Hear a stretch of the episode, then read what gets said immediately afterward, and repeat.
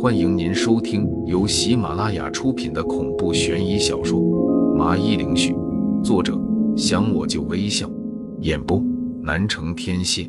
欢迎订阅。第二十九章：拒绝同盟。恍惚之间，这几个人已经和我距离不下十几米了。苏霓裳冲我说道：“这离着最近的应该就是龙虎山的人。他身材高大，气宇轩昂，虽然没穿道袍，但隐隐能闻到他身上的香烛味。这是场面在道观里被香薰出来的。”他的推测和我的不谋而合，我则是通过观察得出的：国字脸，五官端正，身形步伐整齐有序，没有一次出错，身上有股子显而易见的傲气。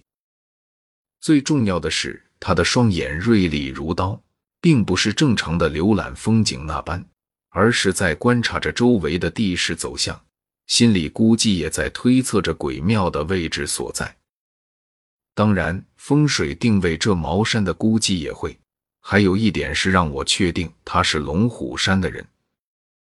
那边是这男的，长得还算帅气，属于是典型的型男。这气质根本不像是茅山出来的。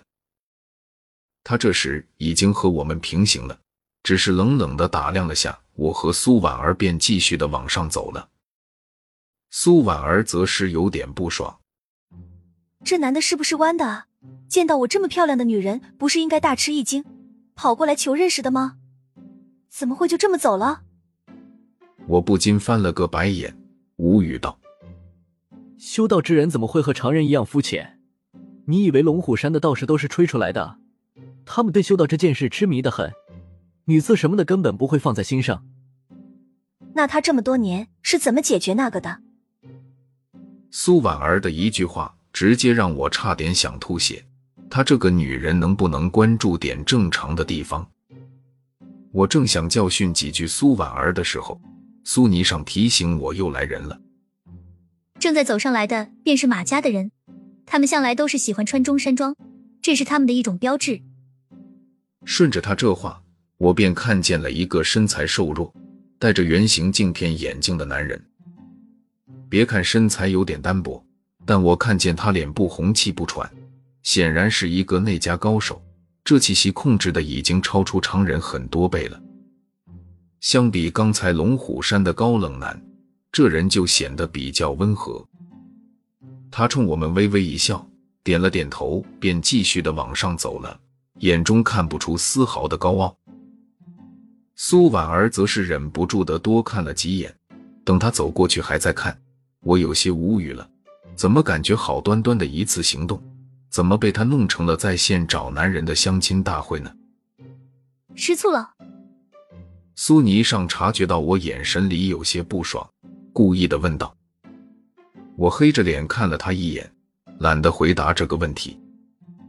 视线再往下看，就见到一个目光猥琐、穿着布鞋、背着一把木剑的老头逐渐的走上来。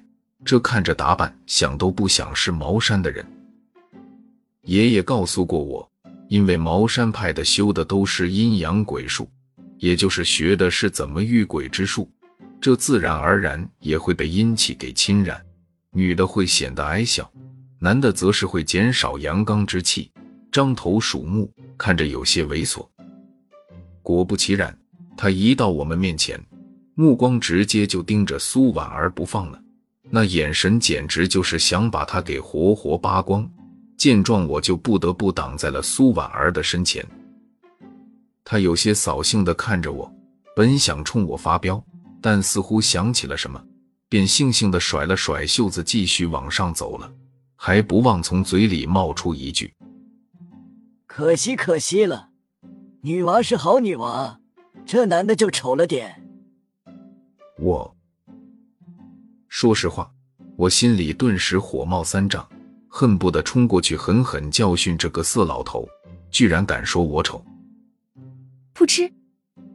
苏婉儿忍不住的笑出声，直言道：“虽然这老头是猥琐让人鄙夷的，但他的话还是挺准的。某些人的确是丑了一点。”说着，还不忘特意的瞥了几眼我。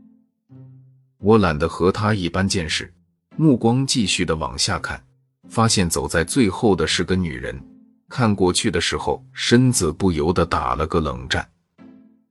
这一幕被苏婉儿看见了，顿时就鄙夷了声：“你们男人都一个德性，看见好看，胸大的女人身体都有些受不了了。”不是，那你刚才还盯着那两个帅哥看呢？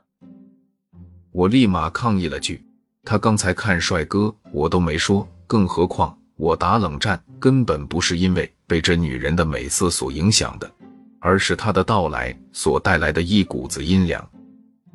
等他走近，我才见到他的真容，脸上的皮肤光滑如剥了皮的鸡蛋，但总的来说有些许的违和感。这似乎和他这副身体有些不相称，像是人为造出来的效果。至于身材，的确是有点火辣，该有的都有，前凸后翘。不知是不是故意。他走到我们所在的台阶，就停下来，先是看了几眼前方，然后视线落在了我的身上，接着就扭着胯走了过来。小兄弟，不知尊姓大名啊？说着，还不断的冲我抛了几个媚眼。我面色平静的回道：“回姐姐的话，我叫王林，王林的林。”啊，王林，小兄弟，你有点意思。姐姐，我叫周姬，这次的行动肯定是凶险异常，不知道姐姐能不能和你暂时结盟，咱们一起去寻找鬼庙的存在，找到的话再各凭本事拿玉牌，怎么样？周姬微微一笑，然后提出了要和我结盟的要求。刚说完，我就听到了两声：“不行，不行！”一声自然是苏婉儿叫出来的。另外一个是苏霓裳，苏霓裳眸子暗沉，狠狠瞪了我一眼，清冷道：“你要是敢答应，我保证你的肚子很酸爽。这个女人对你根本没用。”我这一幕，其他两人自然是看不见，但对我来说是很恐怖的了。为了我的肚子，我还是拒绝好了。听众朋友，本集已播讲完毕，请订阅专辑，下集更精彩。